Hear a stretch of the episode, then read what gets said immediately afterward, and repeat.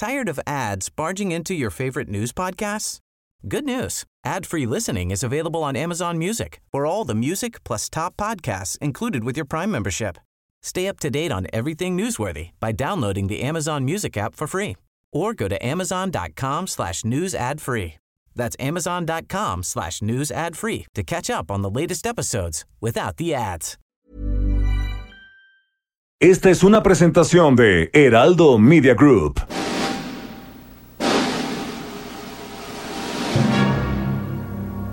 Bienvenidas y bienvenidos a un programa apocalíptico para sensibilidades más allá del rascahuele. Están a punto de entrar a un universo paralelo donde dicen que la distancia es el olvido para ponernos en sintonía con el espíritu melodramático de...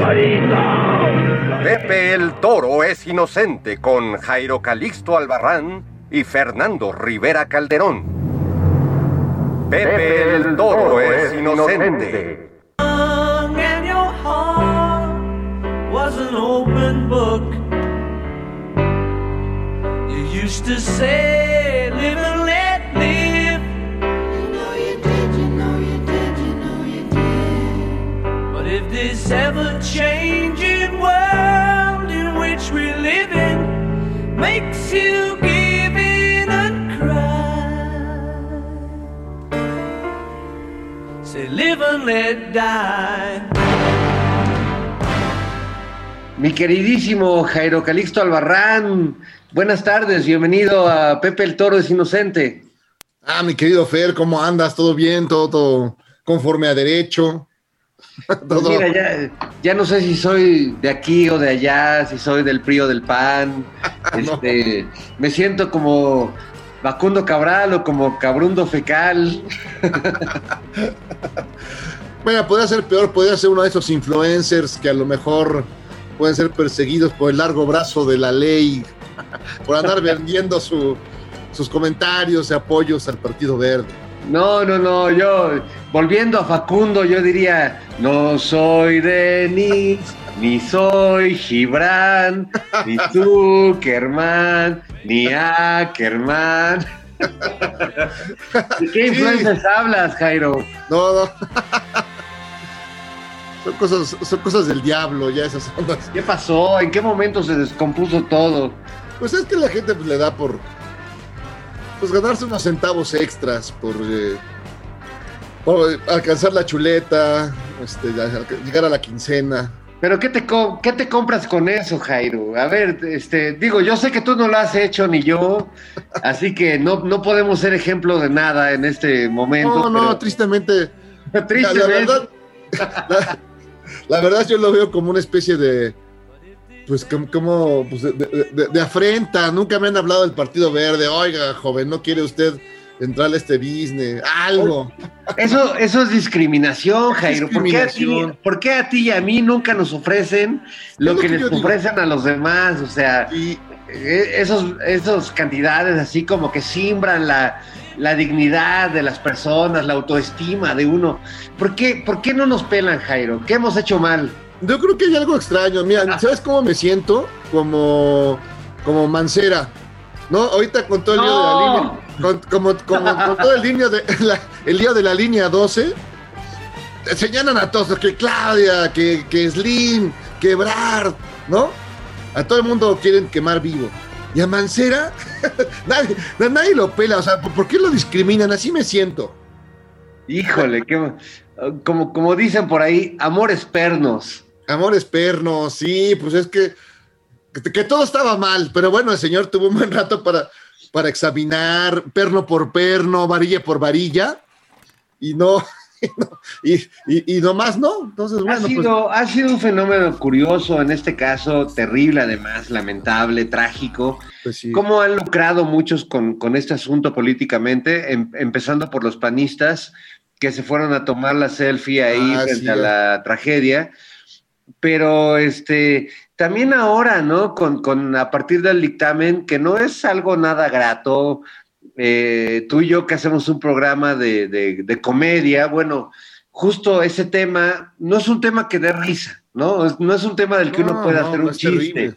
Es un tema terrible, pero muchos está- se han subido a ese tren eh, para seguir lucrando de, de ese asunto cuando sigue sin quedar claro. eh, y creo que los personajes que pueden tener responsabilidad o no están ahí. Pero al final, eh, eh, las responsabilidades políticas son muy distintas a las responsabilidades técnicas, ¿no? No, ¿Quién, sí. quién puso el, el- el El- perno? ¿Quién colocó las cha- traves, no? el perno chafa, la trave, la trave chueca. Eso ya, digamos, digo, hay un responsable, sí, ¿no? Pero, pero yo no, no, no, no veo a, pues a- o sea, no me imagino a, a Slim este, yendo ahí a ver si, la, si, el, si, está, si, si el acero era el correcto. No veo a, a- a- Claudia, ¿no? Examinando, examinando, este, con, con lupa, ¿no? Como, como si fueras el New York Times, tomándole fotos a cada centímetro. No sé, ahí sí hay un responsable que, que también tendría que estar eh, sometido. Les digo, evidentemente, quien, quien está al frente de, de una, de una cosa así, pues es responsable. Pero quien, quien le ponga en per, quien hace, quien hace la unión de las traves, quien, quien compra el acero chueco, pues ese, es- ese también. Mira, es que la cosa del deslinde de responsabilidades es una, un asunto de nunca acabar. Hoy, hoy el presidente decía, bueno, si nos vamos a poner en ese plan, pues entonces, ¿quién era el presidente en ese momento? Pero no, o sea, va más allá. Mira, yo lo veo mucho en relación con mis hijos, que siempre me he querido desafanar y, y de- dejar de ser responsable de esa parte que me toca, ¿no? Pues, pero no encuentro argumentos legales para hacerlo. O sea, es decir, uno es padre, ¿no? Eh, Tú lo sabes, Jairo, tú Sí, también sí, eres sí. padre, ya va a ser el Día del Padre, además. Lo debes Pues, nadie te pela, nadie te pela, nadie. no, te hacen, no te hacen caso, pero falla No. algo, le falla algo a uno de tus hijos. Y tú eres el culpable. Ah, tú eres el culpable, claro, pero tú también tienes, tienes comprobantes, ¿no? Dices, oye, yo pagué la pensión, sí, exacto. Estos Pagué la meses. escuela. yo, yo le pagué la colegiatura, yo tengo, tengo los comprobantes. Exacto. eh, fiscales de cada cosa. ¿Cómo, ¿Cómo puedes demostrar en este caso? Porque además es un caso que no, yo, yo, no, yo no quería llegar a la trivialización, pero es un caso eh, que, no, que no se presta al humorismo, que es un caso serio, que es un Sí, caso no, es terrible, terrible, es donde hay vidas humanas en medio eh, y donde se ha querido lucrar políticamente de una manera muy baja, muy vil. Sí, ¿Cómo, es- cómo, cómo le entrarías tú, digamos, si tú eh, fueras el encargado de poner orden en este tema? ¿Cómo le harías? Porque está tremendo, hay mucho ruido en el, en el ambiente. No, pues es decir, o sea, sí hay, sí hay, eh, ¿quién inició la obra? Pues Marcello, ¿no? ¿Quién? eh, pero él no es el, él, él no es el, el media cuchara, ni, ni, el, ni el intendente, ni nada. Alguien lo puso. Él, él palomeó la obra, ¿no? Él palomeó la obra y le dijeron, eso está chido, órale. ¿No? Y entonces los ingenieros, y ahí está Carso y este Slim, bueno, él hacen, uno, hacen una presentación de un proyecto y dice, pues ese, yo estoy seguro que en ese, que en ese proyecto no decía, este perno es malo, esta trave está, es, es chafa. Seguramente decía, esa es de primera, es de primera calidad, ¿no?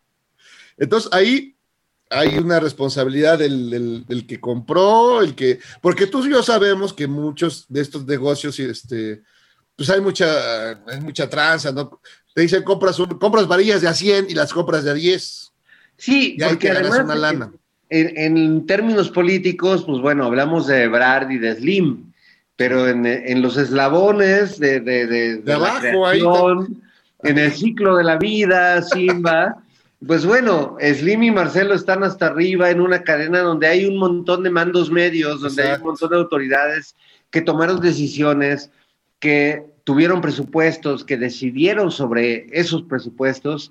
Y bueno, yo creo que no es tan fácil como decir, ah, fue Marcelo, fue Claudia. No, porque Incluso decir, fue Mancera, no. Hay, hay muchos, hay, es un tema de sutilezas y que hay que apelar a las sutilezas porque si no, pues caemos en la futbolización de, de los culpables, ¿no? No, yo ahí lo veo por el sentido de, de cuando empieza la obra, ¿te acuerdas que tuvo líos? Y eh, cuando llega eh, Mancera lo quiso, a ver, la vamos a detener y la vamos a investigar perno por perno, varilla por varilla. Y ahí la tuvo parada un buen rato. Y luego ya la inauguró y dijo, ahí hay un tuit que está circulando que dice, pues sí, yo, no, yo quiero, yo velo por la seguridad de las personas y esto está perfecto y no hay lío. De hecho, lo fue a inaugurar Calderón. ¿Te acuerdas? Eh, este, que era como que más políticamente sonaba muy chistoso que Calderón fuera a, a la inauguración. Sí, sí, sí. y, Cal- claro. y Calderón dijo, no, esta qué maravilla. Entonces, sí hay un eslabón, hay una larga cadena de, de- de- de- de gente involucrada que, pues, a ver, a ver quién cae. A ver, No, por, lo- y- por lo pronto, pues todo, todo está, todo está, todo, es- cuestionable, todo. No, y creo que nuestra obligación como ciudadanos finalmente es dudar, ¿no? O sea, poner esa, esa eh, inquietud, esa incertidumbre, esa duda ahí presente, que, que no dejemos de poner, el dedo en la llaga, porque es un tema muy sensible, que además esa línea pues sigue ahí, se va a restablecer, en teoría debe volver a funcionar en algún momento, pero si estaba mal hecha desde el principio, entonces que no funcione de nuevo, que hagan, que se vuelva a construir. No, de, no, de hecho, este, Claudia Sheinbaum está alegando que probablemente Carso tengan que pagar eso. Es decir, porque además eh, eh, hacer un tren elevado es de muy elevado costo. Entonces, llega, cuesta una lana. Pues sí, es un tema que vamos a estar ahí este, todavía, y claro, como dices, es una cosa trágica y terrible, que esperemos que sí se, sí se responsabilidades. Y el que tengan que caer, que caiga. Ahí sí. Que, que- Sí, que- pero, pero no, no caigamos en, en- en el culpable barato, ¿no? En Ah, no, no, no, tiene que haber. Eh, yo creo que aquí hay responsabilidades muy específicas, muy, muy, que muy técnicas, porque hay, Sí. hay, hay errores evidentes, ¿no? Un poco a partir del primer peritaje, aunque en teoría vienen más y no, na- no hay que definir y no hay que ponernos muy concluyentes, pero lo que se alcanzó a ver, pues es que sí hay, hay, hay un descuido que pareciera eh, voluntario, ¿no? Que pareciera de nos queremos ahorrar, ahorrar una lanita aquí, nos queremos guardar Pues, unos eh, eh, pernos esa acá. parte sería, sería la más terrible y esperemos que, pues sí, que eso. No, así que quien tenga que, que pagar las consecuencias, terminar eh, en el tambo con algo, pues hay que.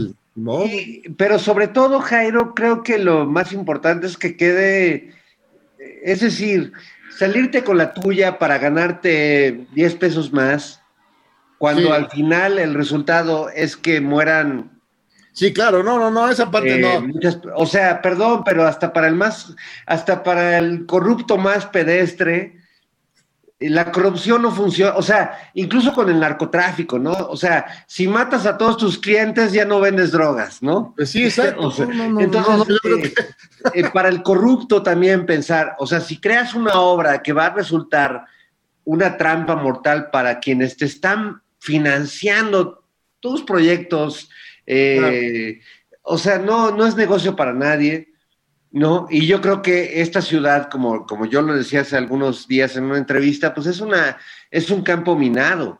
O sea, uno puede estar parado en cualquier parte en esta ciudad y de pronto puedes estar en Plaza Arts o, eh, Ya hay o unos balazos, ya hay unas balaceras. en, en el lugar más fifí de la ciudad o en el lugar más pedestre y, y te puede devorar así como al coche que vimos que se lo devoró. No manches. Puede aparecer un agujero negro. Ahora hablaba con Pepe Gordon de qué piensa de la aportación de los poblanos a México, de haber aportado el primer agujero negro mexicano a- al cosmos. Oye, y creo que tiene calidad de exportación, ¿no? Ese. Oye, es, es una maravilla, es, es un fenómeno de la naturaleza. Jaime. Además, yo lo que yo escuché, digamos, un especialista y decía, ¿y, y qué hay que hacer, señor? ¿Y qué hay que hacer, ingeniero? No, pues mire, nada, no hay que hacer nada, no se puede hacer nada. Lo único que puede usted hacer es no acercarse, no, Exacto. no construir una torre al lado, no, no, ponga usted ahí este nada, que pueda que, bueno, es más, decía, no grite. Si tú quieres ir a darte tu vuelta, no grites. No, no, no, no, te pongas como suizo de, de- de cerro en cerro a gritar, porque esa cosa se hunde. O sea, este, es- es- ese, agujero negro tiene apetito. Y, Es, es- mira, es una cosa de cuidado, Jairo. Yo, yo cuando veo ese agujero negro pienso en ese viejo letrero que venía cuando, cuando uno era niño y venía en el asiento de atrás de sus papás en el coche y veía esa leyenda que decía, Objects in the mirror are closer than they appear. O sea, los objetos en el espejo están más cerca de lo que pa- aparentan. Oh, Entonces, claro. cuando uno se acerca al, agujero, al socavón, Y a, tomar- eso, a tomarse una selfie, corre el riesgo total de ser devorado por ese agujero negro. Sí, no, yo, yo, yo eso que lo tengo muy presente en Parque Jurásico. Veías el retrovisor y veías el dinosaurio muy cerca, ¿no? Entonces yo creo que sí tienes toda la razón, hay que tener mucho, mucho cuidado, porque además, sobre todo, ¿sabes quiénes deben tener cuidado? Los millennials que no creen en nada, ya hasta que ven el socavón, por ejemplo, dicen, ¿cómo? ¿Votamos por el PRIAN? Pero resulta que el PRIAN son homófobos. Pues sí, sí. Y, y- y- estar contra el aborto, pues sí. Y- y son ultraderechos, pues sí. ¿Y por qué nadie me dijo nada? así están. O sea, ven el, ven el dinosaurio en el retrovisor y aún así le, le- le dan de comer. Mira, es que es como cuando terminas con una novia que ya no puedes con ella y te encuentras una chava en una fiesta que te parece súper cool y al otro día te quiere amarrar, ponerte una manzana en la boca y, y- y golpearte, ¿no? O, o hacerte cosas eh, indecibles. Exacto. Entonces tú dices, oye, espérame, no, no, no, así no era la cosa. No, ni modo, tú, tú así, ya caíste en la trampa y ya. Pero ¿cuántos, cuántos chilangos no caímos en la trampa, Jairo? La, la otra vez Ana Francis Moore, nuestra querida amiga, ahora eh, eh, ya diputada plurinominal, me decía, es que en, el, en la Ciudad de México es como si las hormiguitas hubieran votado, eh, hartas de las cucarachas, las hormigas, pues este, votaron por el RAID. Exacto, por el rey Matabichos. Pues sí, y ahora están es, consternadas, ¿no? Los millennials, digo, están consternados porque, por, ¿por qué votaron? Pues que no vieron que estaba ahí Margarita y Lili Telles, o sea, y el subjefe griego, que, cual- que eso no te da una señal de que hay algo, que hay, que hay un socavón cercano. Pero bueno, Mira, yo, yo siento que, que el concepto de conciencia de clase se está convirtiendo en culpa de clase. Sí. Ahora tenemos a la clase media también. Primero, que parece que la, que la definición es, pues tienes un refri y un VHS y este y, y una tele a colores, ¿no? Eso es el, eso es lo que lo, lo que define. Pues no, son muchas cosas, muchos elementos, ¿no? Todas esas, desde la, la parte cursi hasta la parte chida, ¿no? Las ganas de, de- de subir, ¿no? Pero no desde, desde ese lado, como bien dices, guanabí, ¿no? Ese lado Mira, yo- guanabí, pues no, ese es trepador, ¿no? Grosero, este, no, chafa. Mira, hay- yo creo que hay algo muy claro. eh, ya na- nadie, nadie tiene, eh, todos tenemos derecho de, de- de escalar en, Sí, en sí, la sí. escala social, pero no encima de otro. Eh, y esa es la idea. Yo creo que esa es la clave total, Jairo. O sea, que, todos ascendamos, que todos podamos venir de la clase este, menos favorecida y ascender de nivel, está muy bien, pero no tomando al otro como escalera, que es lo que ha sucedido en este país durante décadas. Sí, esa es la, esa es, esa es la, la situación. O, o crear la parte idílica, que es como las telenovelas, ¿no? La heroína lumpenproletaria que se casa con Claudio X González, ¿no? Mariala del barrio. María la del barrio que llega. O el Godínez, que un día cree que va a terminar siendo el gerente general de las, de las multinacionales de Catalina Krill. Entonces, pues, pues eso. Y, y, y- y vives con ese engaño. No, sí se puede, si lo puedes soñar, lo puedes hacer, ¿no? Esa onda, esa onda de, superación personal chafa, ¿no? Que es lo que, que, que impera, ¿no? Pero a fin de cuentas, yo espero que la clase media y los millennials, este, reflexion- reflexionen tantito. Oye, ahora que hablabas de, de Catalina Krill, no sé por qué recordé a Claudio X González, porque como que tienen la, por lo menos la mitad de la mata es muy parecida, ¿no? Sí, no, y además yo, yo casi creo que, el, que, este, que, que trae un ojo de pirata también, solo que, que se lo pintan a don Claudio. Sí. Oye, finalmente, mi querido Fer, ya, ya estamos en- al borde del, del- Del apocalipsis. del apocalipsis. Tu opinión, ¿qué, qué, qué te parece que ya eh, a México lo, lo- la, FIFA lo ha, le ha sacado tarjeta amarilla por, por el grito homofóbico? O sea, el, de, el, que le quitan al portero cuando va a sacar, el portero contrario.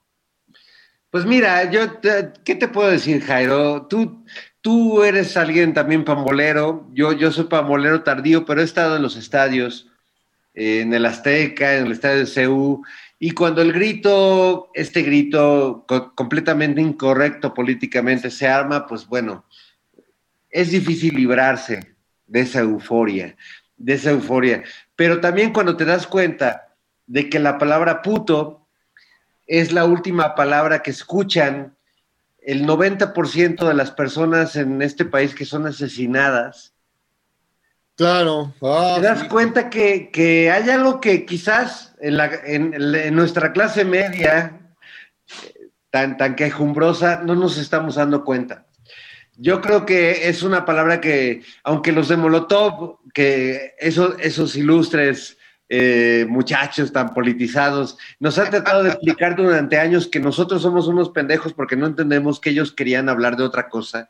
En realidad, la palabra puto en este país es un, es un sinónimo de muerte. Es la palabra que escuchan todas las personas eh, transexuales, homosexuales, pero no solo eso, las personas que asesinan el narco, la última palabra que escuchan antes de morir, y es un, Sí, es un caso que se ha estudiado, es puto.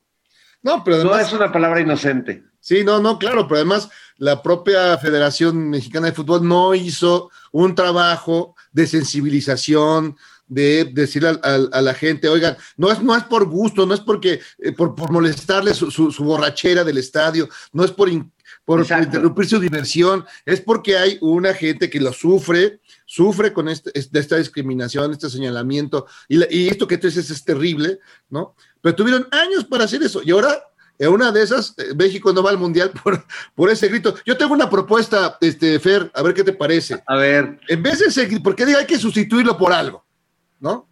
Yo digo, ¿por qué en vez de gritar esa, eh, ese terminajo horrible, no se grita, ¿qué te parece? ¡Ánimo, Montana! eh, Exacto. Podría ser, podría ser. Ya ves que, que nuestros eh, prianistas, este, después, de, después de salirse de los congresos de Baja California y Sinaloa por la, por la votación de los matrimonios igualitarios y demás, seguramente fueron a buscar a Montana. Seguramente. No sé, no sé qué grito me gusta más, Jairo, la verdad. este, ¿Cuál es debo más incorrecto que el otro? Tengo mis dudas. Mira, yo lo que sé es que cuando uno está en el estadio, en medio de, ese México que es el México, como diría López Dóriga, el México real. Bueno, ese México cuando grita puto, cuando está en el estadio, cuando está liberado en esta catarsis que es estar en un partido de fútbol, es muy difícil poner ahí reglas y ideologías y, y correcciones políticas. Yo creo que eso nos toca de este lado donde estamos ahora nosotros, tú y yo, y, y nuestros radioescuchas, que, que más allá de lo que gritemos en el estadio, reflexionemos lo que implican eh, estas palabras, el peso de las palabras. Ya si la FIFA nos saca, no nos saca, mira, eso es lo de menos. Lo importante es que hagamos la reflexión, que, que- que hagamos un acto de, como me decía el padrecito el primer día que me fui a confesar, haz, tú, mira, no importa los pecados que hayas tenido, tú haz tu acto de contrición. Haz, haz tu reflexión interna de qué tanto la, la has regado en, en- en la vida, este, cuántas veces has dicho esas malas palabras en los estadios de fútbol o en la vida cotidiana, eh, y trata de, de entender lo que significa. Porque yo creo que ahí sí tenemos un una, una pequeño tema, ¿no? Entre machismo, misoginia, homofobia, Sí, sí. que hemos normalizado durante muchos años y que aunque a veces en el estadio parezca muy simpático, porque lo es y, y lo parece, yo, y yo he estado ahí y yo lo he gritado también y no, no, no, voy, no me voy a dar golpes de pecho hoy, Claro. pero sin duda es un tema que hay que reflexionar, ¿no? Hay que reflexionar mucho, me quedo Fer. Pues es el momento de hacer una pausa aquí en Pepe el Toro es Inocente y eh, seguir adelante con estas reflexiones y todo lo demás. Yo voy a ir al baño, Jairo, y te advierto que me voy a tardar. Sí, lo sé, lo sé. Pero no importa, de todas maneras, este, aquí estaremos en Pepe el Torres Inocente y que todo salga bien, mi querido. Abrazos, amigos. Adiós. Abrazos. Regresamos aquí a Pepe el Inocente. Know you did.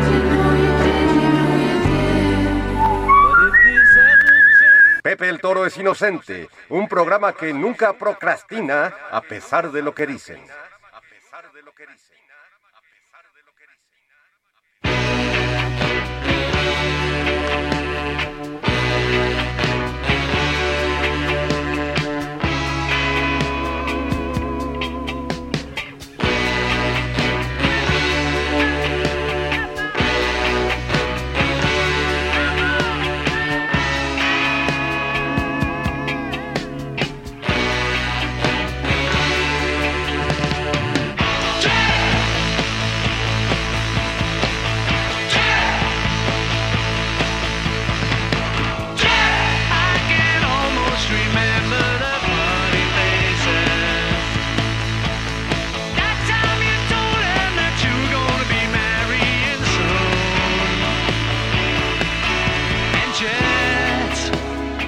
Bien, amigos, estamos de regreso aquí en Pepe el Toro es Inocente. El, eh, el maestro Fernando Rivera Calderón sigue en la Bartolina y parece que por ahí se va a estancar un rato. Está bien, hay que, tiene cosas muy importantes que hacer ahí. Pero eh, nosotros seguimos aquí adelante en este programa y tenemos ya listo este, a nuestro entrevistado de hoy, es el maestro Paul Medrano. Es un eh, gran cronista, gran escritor, eh, de origen guerrerense, tiene, lleva en la sangre la furia de aquellas tierras y aparte de todo eh, se mueve muy bien en, la- en el ambiente de la creación literaria, de la creación periodística y además porque acaba de publicar un libro que, sí, que tiene que ver con, con un lugar que casi, en el que casi nadie ha ido. Este lugar que, mítico, este lugar indómito, este lugar eh, alucinante que se hace llamar Acapulco. Acapulco, Acapulco. ¿Quién no ha ido a Acapulco a echar cotorreo, a, deslizarse para siempre en los confines del exceso, del, rock and roll, de la cumbia, de la salsa, de, del parachute? Uf, ¿Quién no ha pasado por ahí? Y de esto y muchas más cosas habla el libro El, Acapulco, el Acapulco Punk del maestro Paul Medrano. Mi querido Paul, ¿cómo estás? Bienvenido seas aquí a Pepe el Toro es Inocente. No, pues buena tarde, buena tarde a ti Jairo y, y al Fer y, y, este pues aquí este desde una copiosa eh, tormenta tropical pues tratando de establecer conexión con la capital del país. No me digas, o sea, no, no, este, no, no hay ese solazo que usualmente se, se vive por allá, no puede ser. No, pues este como como decían hace rato ustedes este eh, pues como se acerca el día del padre ya ves la madre naturaleza nos apapacha con un pinche aguacerazo No, no, marca Acme para recordarnos que somos los, que no los son- malos de la película. Exacto, no somos Naiden, no somos nada. Sí, No, sí, sí. de hecho, este fue curioso porque una, una conocida, una conocida pastelería esta semana, esta semana, presentó un pastel para el Día del Padre. Y en vez de algo bonito, algo cotorro, algo, algo que, que te entusiasme, ¿no? Pusieron un cinturón, un cinturón en el pastel. Dices, no, no puede ser. eh, y luego ya lo quitaron. Ya se, ya, ya se, se- Como que alguien les dijo, oigan muchachos, eso no se ve bien. ¿Qué va a decir la gente? ¿Qué van a decir? Sí, o sea, sí hay papás canallescos y todos, no hay duda. Hay quienes no deberían de verse reproducido nunca jamás. Yo conozco varios de esos. Yo conozco varios de esos que destruyeron la- Sí. la, vida de sus hijos. Pero, pero sí, habemos quienes, bueno, pues ahí le echamos ganitas, algo, ¿no? Sí, claro, y, y, y de pronto somos los pues los personajes más memeados, ¿no? Sí. Los papás. A las mamás, a las mamás todo el cariño, todo el afecto, las flores, ¿no? Y aquí te van a ver el tercer domingo de junio, a ver qué pasa, si, si pasa bien, si no también. Ay, de- deles tres tocas de su perro y ya cuando mucho. Sí, de una caguama y órale. No, ya una caguama ya es mucho, ya no. Ya- Bueno, si, si Anaya nos da permiso, ¿verdad? Sí, se ya nos da, pero ya No ves, podemos. ya ves cómo es ese muchacho. Eh, eh, mi querido Paul, pues no, pues tú eres, tú ya eres un viejo lobo en estas cosas, a pesar de, de empezaste muy joven. Cuéntanos un poco tu historia, cómo, cómo eh, empezaste a hacer, a escribir, a, a- a- a que te llaman la atención las letras. Pues mira, este, esta historia, pues hay que recordar que tanto tú como Fer son, eh, pues, responsables de que yo ande publicando tantas sandés, ¿no? No, no, no, no nos eches la Este- culpa, no, espérame, no, cada quien su Bueno, sí, hay que, hay que este, echarles la culpa públicamente, ¿no? Porque, eh, pues yo, yo llegué a los periódicos de acá de Guerrero sin saber absolutamente nada, ¿no? Yo no estudié periodismo, nunca pude estudiar periodismo, y entré, me puse a, a chambear desde, desde hacer el café, pues, hasta llevar los mandados y, eso, y pues empecé a teclear, a teclear, a teclear, hasta que pues un día am, por aquellos años lejanos años años 2000 este pues le, le, le envié un, un, un texto al buen Fer este ahí eh, estaban todavía ustedes en, en Milenio Diario bueno Fer estaba en Milenio Diario todavía Sí, sí. y pues de ahí como que me me dieron alas no digo yo era muy malo sigo siendo malo No. pero ustedes me hicieron creer que era muy bueno y digo eso es muy chido porque alientan a las juventudes de pronto no No, y pues, bueno pues ya de ahí me seguí he andado por todos los periódicos de acá del sur y, y este pues aquí seguimos no Bueno, pues es que eh, además eh, creo que el, el asunto es que pues te esforzaste, ¿no? Así, eres de la cultura del esfuerzo, como Cedillo. O sea, no, no, no empezaste de bolero, pero sí empezaste, pues, eh, en los periódicos, que siempre hay ayudantes que creo que ya ha ido cambiando, ya casi no hay porque eh, la maldita crisis, pero, pero solía ahora haber- les llaman becarios Be- ahora les llaman becarios, exacto, exacto. pero antes eran así este pues éramos los chalanes digo yo entré pues de Sí. chalán no Sí, pero, pero digamos, a un, a un becario de un medio de comunicación no le puedes pedir, oye, no seas malo, tráete las caguamas bien frías, este, vete por los pomos, no, no, no, no, vete por una, por una torta de jamón, no, no, porque se sienten mal, se sacan de onda. Entonces, o, o no, tampoco les puedes decir este oye vas a tener que chambear en tu día de descanso no sí, exacto, no, no, los domingos chambeas, ¿qué? ¿Cómo que qué? ¿Qué? ¿Cómo? ¿Cómo? Y antes no, antes era de que, pues era un esclavo, güey. Sí, no, pues uno, Sí. digamos, de que tratabas de ganarte el lugar como fuera, como fuera. Y eso- Sí, sí, sí. Y además, eh, digo, a esa edad vas a todo, a todo le entras, no te... No, no, no, No, te, se cansaba uno. no te duelen las riumas como a mí ya ahorita, no te duelen, sí, los, los abañones. Mi hígado no, no, estaba joven también. Exacto. Pero este, el- el- la cosa es que, eh, pues ahí empezaste desde, desde abajo. Y está Pues, bien, porque sí. va- vas aprendiendo todo el proceso, ¿no? Sí, sí, sí. Y pues también aprende uno a- de los errores, ¿no? Que comete uno más errores, yo creo, de los que debía haber hecho. Errores, quiero decir, editoriales, ¿no? No estamos hablando de los errores porque también comete uno. Pero sí, sí tengo una este, vitrina muy amplia aquí en la casa con, con todos mis gazapos. Ah, sí, los- sí, no me digas, o sea, ti- tienes tu, tu museo del terror. sí, pero es personal, pues. No es para... si lo hiciera si lo hiciera público, no manches. No, bueno, pues todos, digo, todos tenemos cadá- cadáveres en el closet. Tú parece que tienes un panteón. Pues como debe ser, ¿no? Como debe ser, porque además en este oficio, pues además, eh, pues es el momento, es el instante, y de repente, pues no, no te da, ni modo escribes cajón con G, y ni modo, pues ya, ya, no, Sí, no se puede hacer nada. yo- Y, y más esos, esos gazapos no los ves, al momento de que estás eh, cuidando la edición y todo lo demás, no los ves. Y como decía un amigo, hay ratas que triunfan y esa triunfó y pasó enfrente de ti 20 veces y no la viste.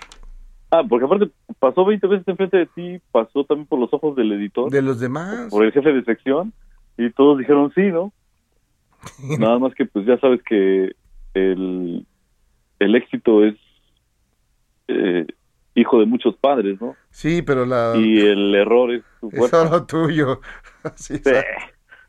Pero digamos, pero pasar ya, digamos, de, de la parte periodística, ya buscar otra, otra, otra escritura, que, que tú lo haces muy bien, eh, la, parte literaria, eh, contar historias, ¿no? Además de una manera, pues, digamos, con cierta crudeza.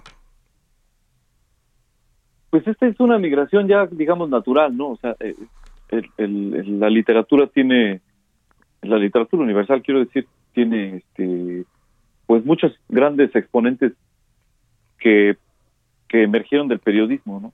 Es una, es un movimiento muy, muy normal, ¿no? Del migrar del periodismo a la, a la literatura, quizá porque, pues bueno, se trabaja con palabras, eh, se tallerea todos los días en una redacción, digo, tú lo debes saber, ¿no? Todos los días, todos los días, todos los días. Entonces te va, pues, como afinando la mano, ¿no? Y, y llegó un momento en que, pues, la, la, la, la- los reportajes, la nota informativa, la crónica, como que ya no era suficiente, ¿no? Y, y empecé a, a- a- a experimentar con, eh, pues, con ficción, ¿no? Y, y pues parece que es que no soy tan malo como creo, ¿no? No, bueno, tuviste, tuviste apoyos eh, tierra adentro y demás, algunas, eh, algunas becas, bueno, pues algo, ahí te echaron la mano. Pues sí, y pues ahí seguimos, ¿no? Este, tratando de, eh, pues de, de, de seguir escribiendo, ¿no? Creo que ese es lo, lo, lo importante, escribir, no tanto o presumir que uno escribe, ¿no? A No, eso es en las redes sociales es muy es muy común esto de que, ah, estoy escribiendo la supernovela y la supernovela no sale, ¿no? No, bueno, pues ya, muchos, muchos de eso viven. No, ya estoy escribiendo la novela que va a superar a García Márquez. Sí. A ver, déjame leer algo. No, no, no, es secreto porque me lo salas. y si le llegan a publicar, O- o- es una cosa, es una cosa horrible y sin gracia. ¿No? Porque o sea, tiene esa idea, idea pretencioso, ¿no? De voy a lograr superar los grandes maestros, lo cual, pues es muy difícil, muy complicado, te ves- requiere muchos elementos. Pero, pero si ahí vas presumiendo, ¿no? Y hay, quien- y hay quien te cree. Incluso hay gente que, que cree que en efecto estás eh, escribiendo las grandes cosas. Ahora, mi querido, mi querido, mi querido Paul, es- tienes ahí eh, un nuevo libro, un nuevo libro que se llama El Acapulco Punk. Que cu- cuéntale a la gente, lo que nos está escuchando, de qué se trata, de que evidentemente pues, es- está, está la, la escenografía es eh, este Acapulco, el idílico y el nada idílico, el Acapulco de, de- de Semana Santa y el Acapulco de la vida cotidiana, ¿no? El Acapulco eh, violento y el Acapulco cochino y cachondo y el Acapulco que que son muchos Acapulcos y al mismo tiempo se te parecen todos al, este, al, mismo al mismo tiempo, ¿no? Sí, bueno, este, pues, el Acapulco Punk es este, una, un libro que reúne crónicas y textos de, de estos 20 años que llevo pues apurreando teclas, ¿no? Eh, la Universidad de Nuevo León pues tuvo a bien eh, invitarme a, plantear, a que yo planteara un, libro de, de crónicas. Eh, yo, yo no tenía un libro de crónicas como tal inédito, entonces yo les dije, bueno, pues yo lo que tengo son muchas crónicas y puedo, pues puedo armar un volumen con cierto hilo para, pues para presentárselos. Ellos dijeron que sí, se los mandé y cuando ya se me había olvidado que se los había mandado, me escribieron y me dijeron, oye, pues este, sí, sí lo vamos a publicar. Y bueno, reúne eh, textos, eh, de- al- algunos transcurren en Acapulco, porque pues estuve radicando bastantes años ahí, estuve trabajando en, en varios periódicos del puerto. Eh, incluso el Acapulco Punk, que es una crónica que, bueno, publicamos en Milenio. Tú tuviste la ah, fortuna de, de- de cambiarle el título, porque creo que eh, estoy casi seguro que no era ese el título del texto, y tú se lo cambiaste al Acapulco Punk. Pues es que sonaba bien co- como este, la canción, ¿no? El Acapulco Punk. El Acapulco Sí. Punk. Uy.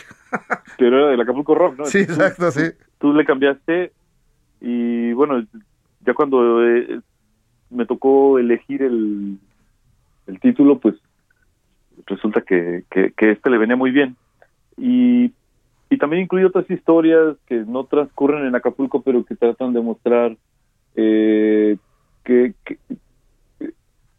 muchas cosas que de pronto no se muestran de Guerrero, ¿no? Y que eh, de pronto la gente, la mayoría de la gente que viene a Acapulco pues viene a la costera, a la playa, Sí, toma dos, tres chelas, un ceviche y va para atrás, ¿no?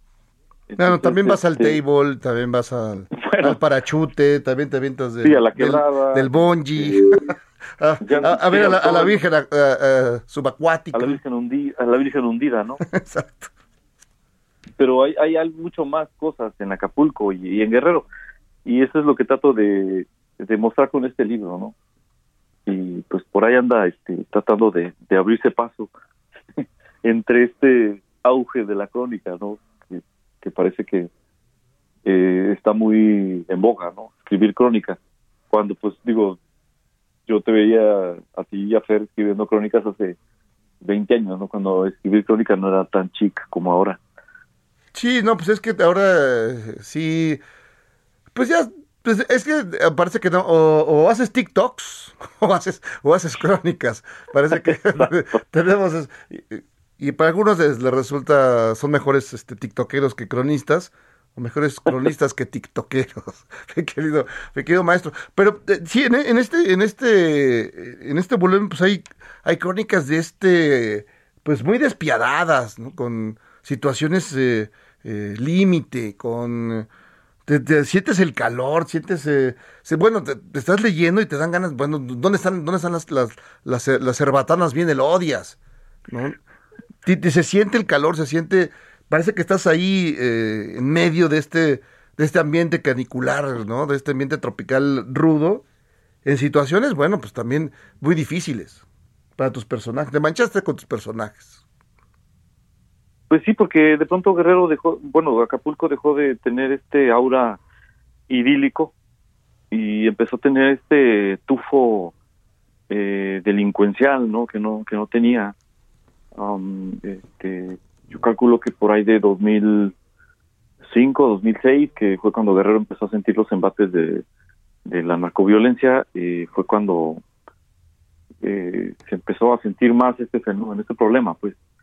Y incluso yo recuerdo haber estado en algunas en alguna redacción de un diario y, y y ni siquiera sabíamos cómo cómo cabecear una nota de unas cabezas que que dejaron en un lugar, ¿no? que de lo, de lo primero que nosotros veíamos, ni siquiera sabemos cómo nombrarlo, porque pues no, no teníamos esa, esos antecedentes acá.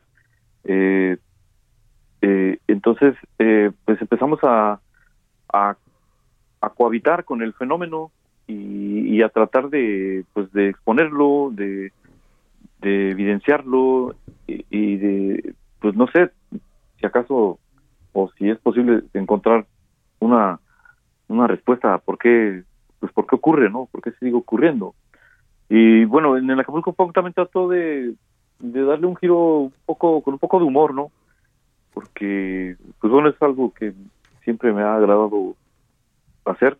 Eh, tal vez en persona soy muy muy simplón y muy muy aburrido. Entonces cuando escribo pues me ha gustado siempre darle ese un toque un, un poco diferente no al, al, al texto para que no no se haga tan pues tan cuadrado no No, no, es y- cuadrado. No, y lo consigues muy bien porque tienes, tienes muchos elementos de humor frente de pronto a, a elementos muy trágicos o situaciones de violentas o, de- o moralmente reprobables o, o a veces te ves cosas cotidianas que, que, que no las observas, que tienes que detener- detenerte un momento y, y fijar ahí eh, el, el lente y, escribir sobre eso. Entonces eso creo que es las, de las grandes aportaciones de, de tu libro, ir más allá, digamos, sí, del, de, del- de la crónica fácil, ¿no? De, de fui Acapulco y pasé por el... eh, Me, me, me pasé en la banana y escuché las de Luis Miguel, ¿no? Y, y busqué el Tavares, pero ya no estaba ahí. eso, eso ya pasó, ¿no? Pero, pe- y sin embargo, pues sí hay cosas bastante rudas y de- incluso también nostálgicas de, de ese viejo Acapulco que ya, que ya no está. Sí, porque pues la, la, la iconografía de Acapulco ha ido cambiando, está cambiando constantemente. Ya, pues, ya no es el Acapulco al que tú venías cuando eras joven o, o niño.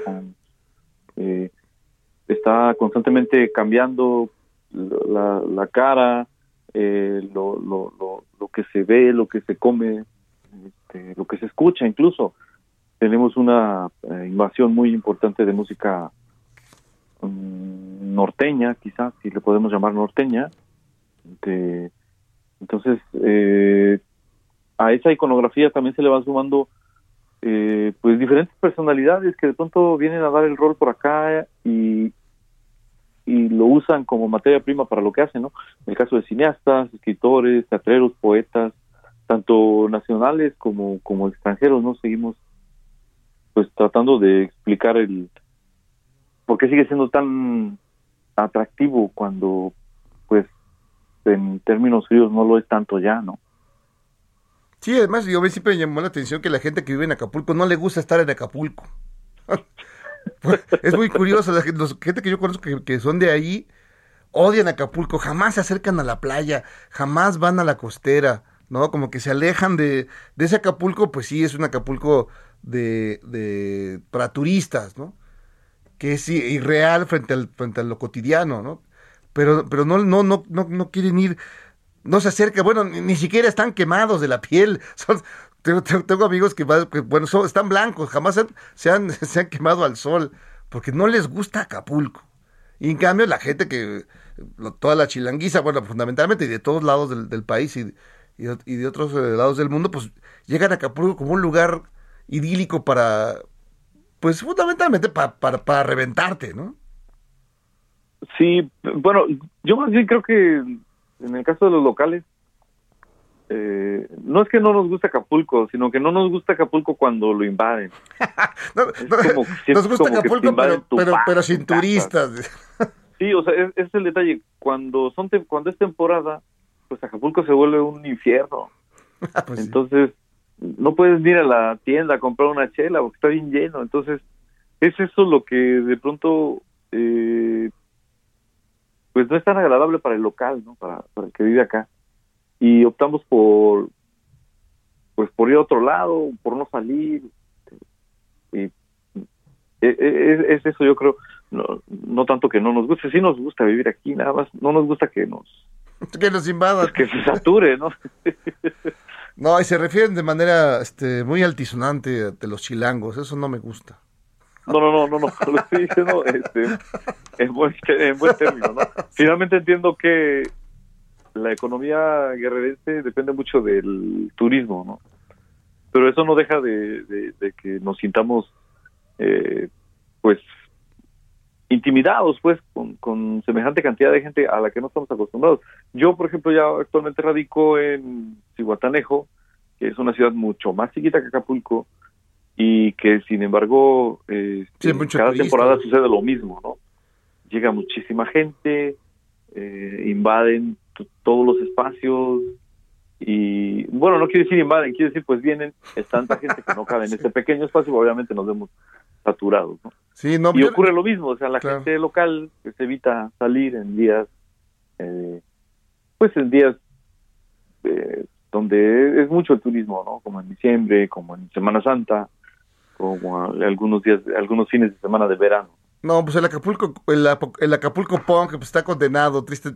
Tienes que irte a vivir a Ciudad Mante, a, a un lugar donde no haya turistas. San Blas. Sí, a San Blas, ahí donde, donde no haya nadie, donde hayan tres personas y ya, porque si no, mal- malditos turistas, como los odio. Oye, mi querido Paul, muchísimas gracias que, que pasaste por acá en Pepe el Toro es Inocente. No, gracias a ustedes. Eh, pues un abrazo para, para todo lo que siguen haciendo.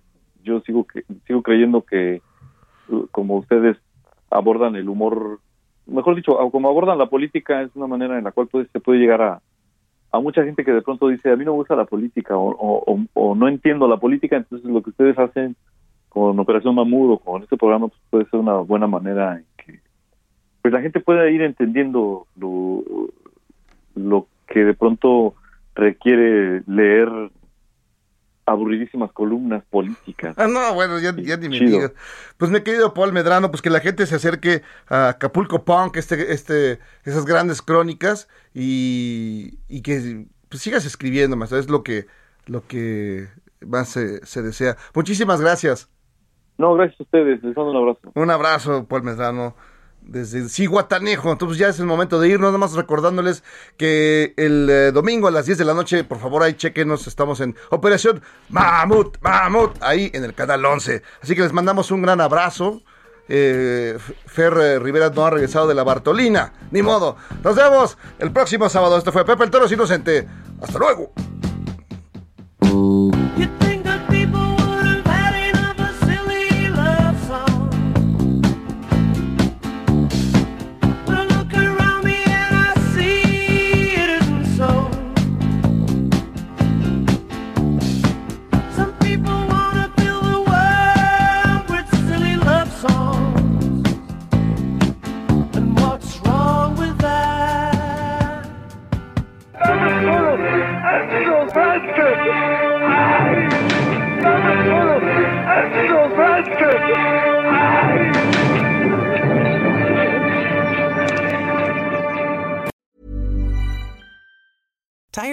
Ads barging into your favorite news podcasts? Good news. Ad-free listening is available on Amazon Music for all the music plus top podcasts included with your Prime membership. Stay up to date on everything newsworthy by downloading the Amazon Music app for free or go to amazon.com slash news ad free. That's amazon.com slash news ad free to catch up on the latest episodes without the ads.